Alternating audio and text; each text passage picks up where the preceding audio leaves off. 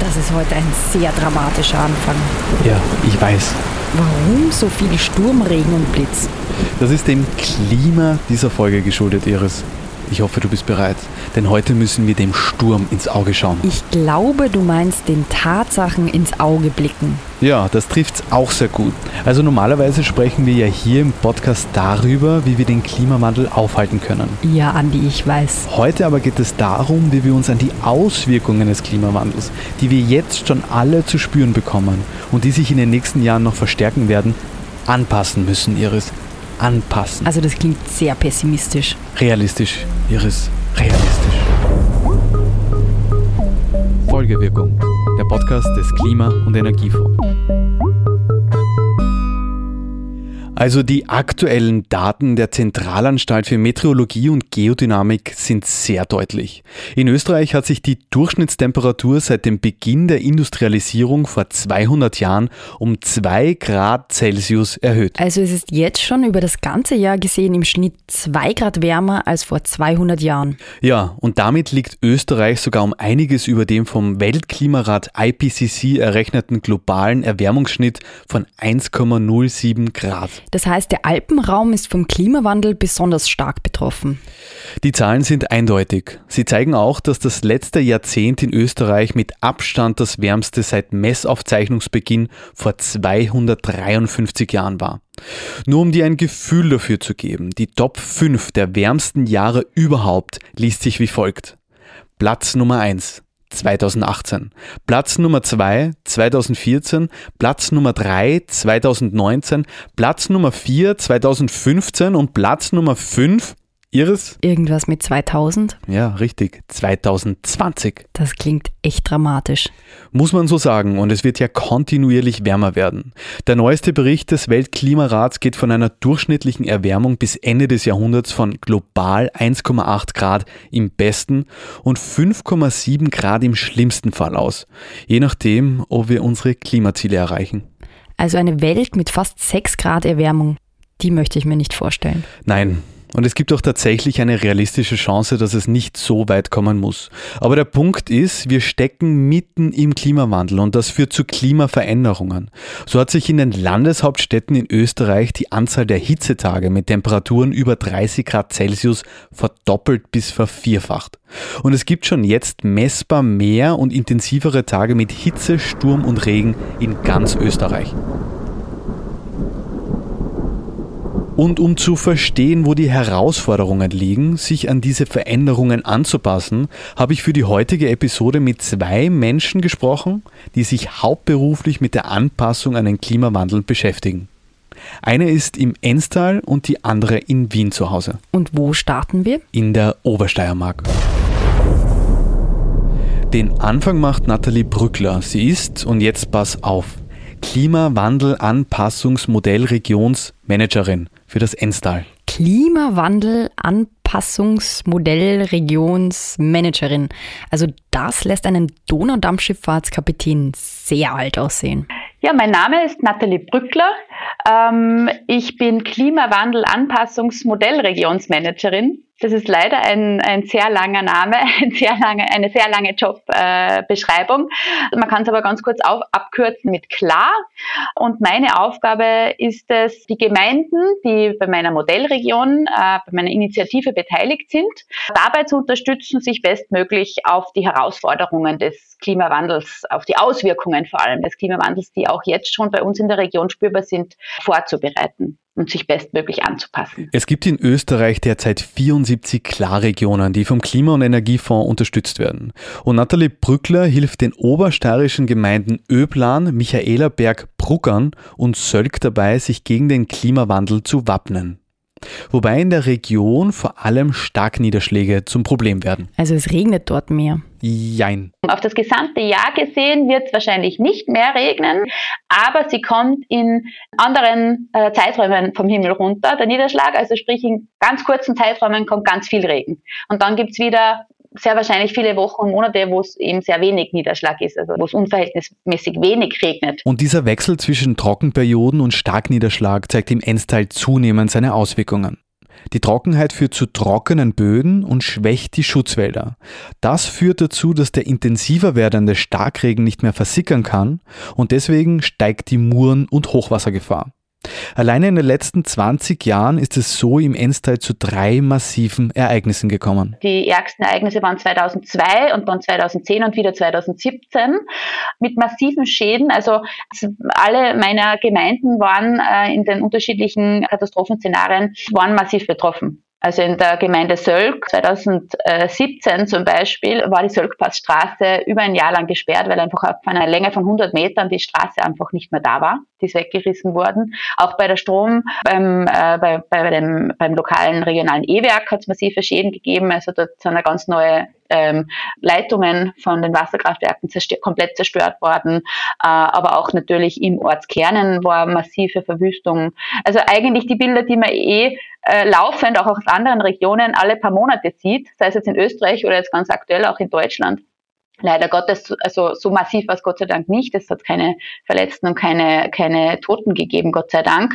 Aber äh, es, es ist im Endeffekt eine ähnliche Situation, jetzt was das Ereignis betrifft. Aufgrund dieser Erfahrungen und düsteren Zukunftsprognosen wurde und wird im Enstal viel Geld für den Bau von einer Kette von Schutzbauwerken investiert, die verhindern sollen, dass bei Starkregen viel Wasser und Geschiebe, das heißt Geröll, Schutt und Schlamm, oder auch Baumstämme ins Tal geschwemmt werden. Äh, drinnen im Tal zum Beispiel gibt es den Murbrecher, das ist eine ganz eine große Balkensperre, die eine Kronenlänge, also eine Ausdehnung von 100 Meter hat in Summe. Und in der Mitte sind eben große Balken mit großen Abständen dazwischen. Und diese Balken, mit dahinter gibt es einen großen Retentionsraum. Also Retentionsraum heißt ein Auffangbecken für Geschiebe, für Wasser, für Baumstämme. Und diese Balken halten eben das grobe Material auf. Also man baut sich dort quasi eine Verteidigungsanlage. Ja, so kann man das sagen. Das sind teils riesige Betonbauwerke, die gegen die Auswirkungen des Klimawandels schützen sollen. Es gibt ja nur ein Problem. Es bleibt immer ein Restrisiko. Also man kann mit solchen Schutzbauwerken äh, hundertprozentigen Schutz, den gibt es nicht. Und das muss auch der Bevölkerung ganz klar kommuniziert werden, äh, dass man sich nicht hundertprozentig sicher fühlen kann, selbst wenn es solche massiven Schutzbauwerke gibt. Also trotz dieser massiven Verbauungen bleibt ein Restrisiko. Ja, und wie gehen die Menschen im Tal damit um? Naja, als erstes müssen die Menschen vor Ort dieses Risiko verstehen.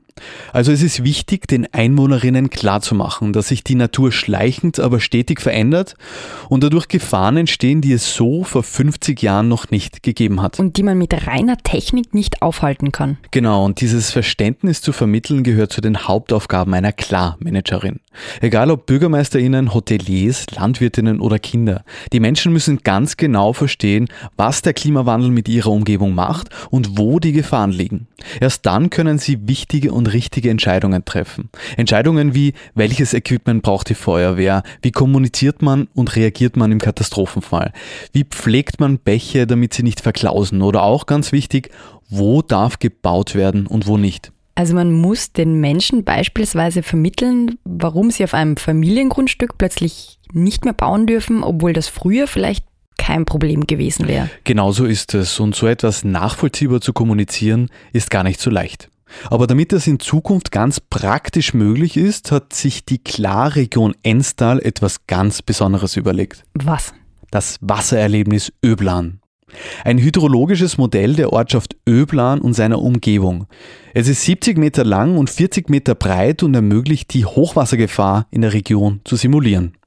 Also wir können zum Beispiel dieses Hochwasser, was 2017 in Öblan damals oder in unserer Region passiert ist, dieses Unwetterereignis, wirklich nach ähm, simulieren mit Wasser, mit Geschiebezugaben, also die, das Hochwasser, wie es im Ort ansteigt, wie es bei der Enz ansteigt, äh, was passiert, wenn die Schutzbauwerke, die es damals ja Gott sei Dank zum Teil schon gegeben hat, was wäre passiert, wenn es die noch nicht gegeben hätten, diese großen äh, Murbrecher zum Beispiel und Balkensperren. Und die Funktion äh, äh dieser Schutzbauwerke selbst, indem, indem man es eben, die kann man äh, flexibel hineinsetzen ins Modell und raus. Also damit ich das richtig verstehe, in Öblern steht ein Modell von Öblern und Umgebung, das 70 Meter lang und 40 Meter breit ist und das man überfluten kann. Du kannst es nicht nur überfluten und dabei zusehen, sondern du kannst dich auch direkt hineinstellen und dir so ein lebendiges Bild von einer Katastrophe machen. Wenn das jemand sieht, mit eigenen Augen, was da für Gewalt dahinter steckt und wie, wie man dann also auch wirklich dann sieht, wie das Wasser im Ort steigt oder wenn man sich selber hineinstellt, das, das ist ja dann so eben dafür gedacht, dass man sich mit Gummistiefeln selber reinstellen kann. Ähm, und, und dann sieht man, okay, so, und jetzt machen wir ein 30-jähriges Hochwasser. Und jetzt machen wir ein 100-jähriges Hochwasser. Und dann sieht man, wie das der Wasserspiegel ansteigt. Und dann sieht man auch, jetzt wenn zum Beispiel Schutzbauwerke nicht da wären, wie dann der Ort verklaust wird, wie, wie er verschlammt wird. Und dann kann man das natürlich auch spielerisch ein bisschen ähm, gestalten und sagen, ja, was, was glaubt ihr? Wo, wo wäre jetzt, wo würdet ihr jetzt ein Haus bauen? Wo glaubt ihr, dass es sicher wäre? Oder als Bürgermeister, was würdet ihr sagen? Wie würdet ihr reagieren? Welche Regeln würdet ihr ähm, da aufstellen? Oder was würdet ihr sagen? Wie sollte da die Raumordnung sein? Äh, wie, wie, wie würdet ihr mit dieser Situation umgehen? Also Andi, das klingt fast so, als ob man sich spielerisch für eine Katastrophe begeistern soll. Genauso ist es. Naja, ich meine, vielleicht, vielleicht können Sie es so sehen, man begeistert sich, ähm, man begeistert sich, um äh, die Natur zu verstehen, die, die Natur äh, zu beobachten und zu sehen, äh, wie, die, wie die Natur äh, reagiert und darauf aufbauend auch zu begreifen, okay, was, was hat man als Mensch selber, auch was, was leistet man selber für einen Beitrag, damit man äh, den Klimawandel bremst oder bremsen kann vielleicht. Und auch damit man sich ähm, auf die Auswirkungen, die wir nicht mehr verhindern können, wie kann man sich da bestmöglich darauf vorbereiten. Und selbst wenn ich nur mal rund um mein Haus gehe und schaue, okay, äh, und, und äh, mir im Internet ein bisschen informiere, was, was, was gibt es für Gefahrenquellen, stehe ich mit meinem Haus zum Beispiel in einer gelben oder roten Zone, was kann ich dagegen tun, äh, um, um dass das Wasser nicht in meinen Keller eindringt. Oder einfach auch äh, mal zu schauen, auf die Gemeinde gehen und mal sich da erkundigen. Also da, da wissen alle Bescheid. Und, und dann kann ich kann ich mich besser vorzubereiten und habe dann auch sicher ein viel besseres Gefühl und fühle mich nicht mehr so hilflos dem ausgeliefert.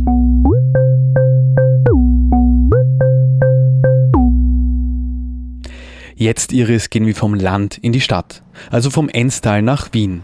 Dort stellt nicht Starkregen, sondern Hitze die Stadt in den nächsten Jahren vor besondere Herausforderungen.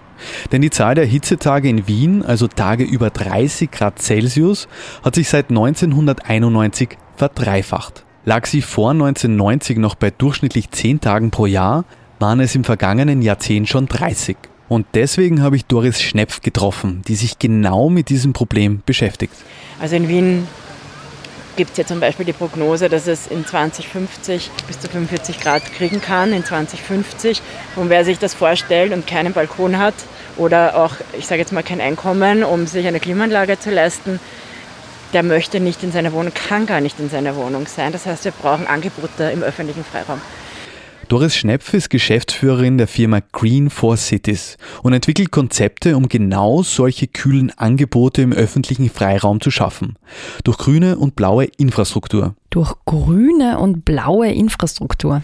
Damit meint man in der Landschaftsplanung alles, das graue Infrastruktur, also Häuser, Mauern, Straßen, Parkplätze, begrünt, verschattet und öffnet.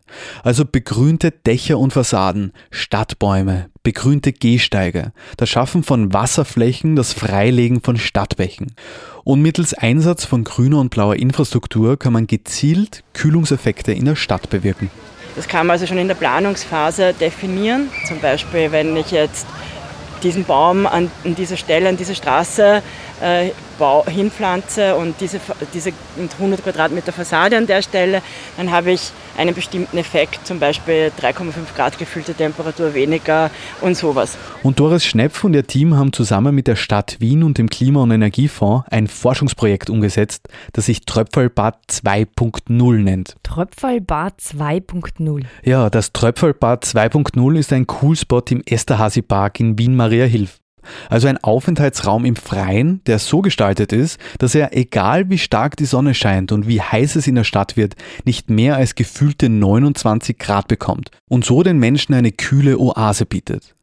Also damit du dir das vorstellen kannst. Stell dir zwei Pavillons vor, an denen Pflanzen empor zu einem Dach zusammenwachsen und den Menschen, die darunter sitzen, Schatten spenden. Außerdem sind die Pavillons mit Hochdruck-Wassernebeldüsen versehen, die den Besucherinnen zum Schatten auch noch einen feinen Nebel aus Wasser spendieren. Rundherum um die Pavillons gibt es kleine Wasserfontänen, die aus dem Boden schießen und Kinder zum Spielen einladen.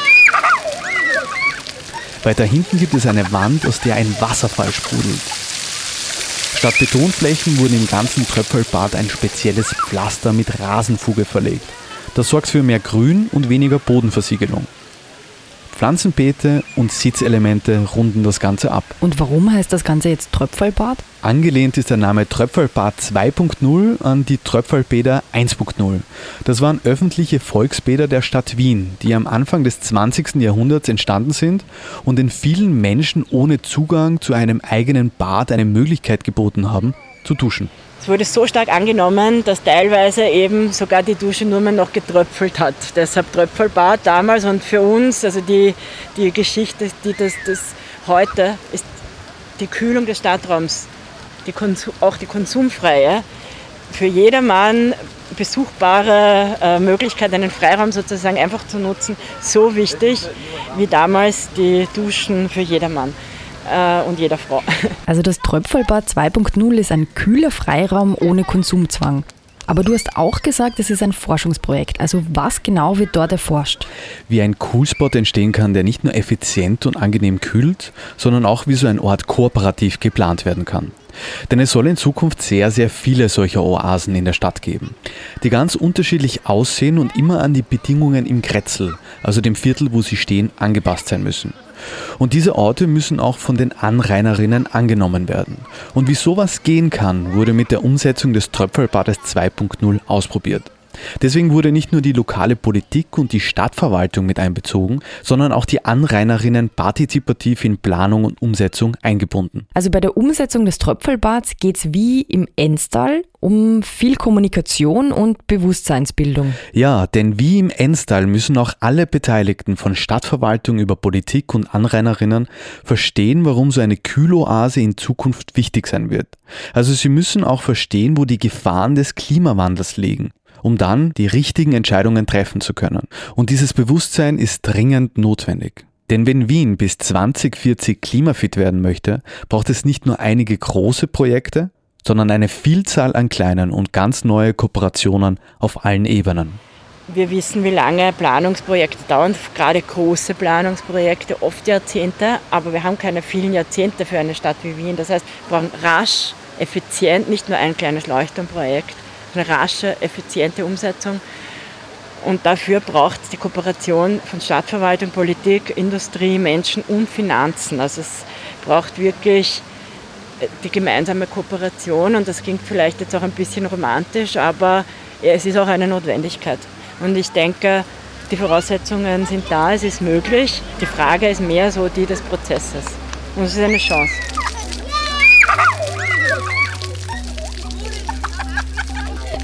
Also um sich erfolgreich an den Klimawandel anzupassen, braucht es immer auch Konzepte, die die Menschen direkt einbinden. Und deswegen braucht es auch sehr viel Kommunikation und Ideenreichtum. Und eines ihres ist auch ganz wichtig. Was?